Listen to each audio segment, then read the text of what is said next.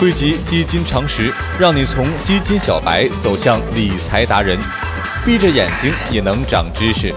全网最牛的基金知识科普节目《牛津词典》。本节目由好买财富出品。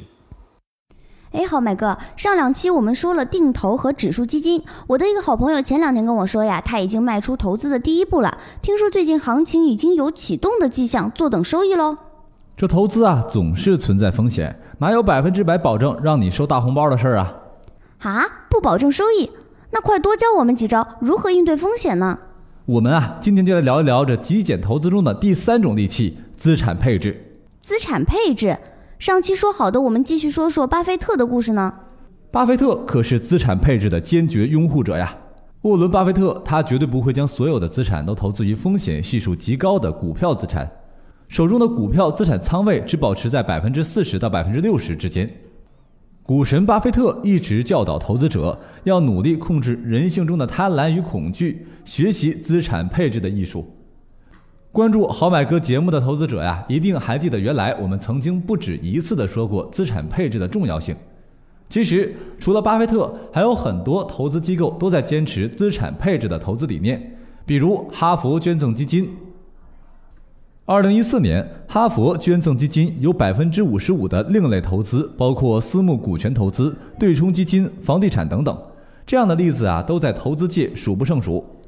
哦，你这么一说，我大概就明白了，就是投资也搞组合呗。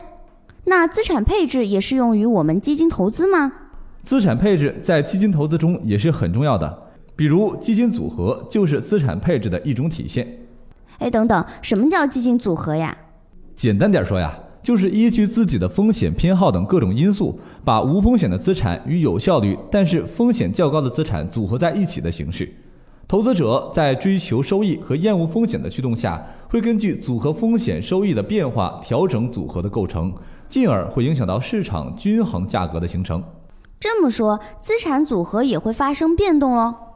收益越大的资产，风险也越大；收益越小的资产，风险也越小。资产组合选择多样化，能够在一定程度上降低投资者的总体风险。趋利避害呀，这都是人的本能。多数人的资产安排要不仅考虑收益，还要兼顾安全，留得青山在，不怕没柴烧啊。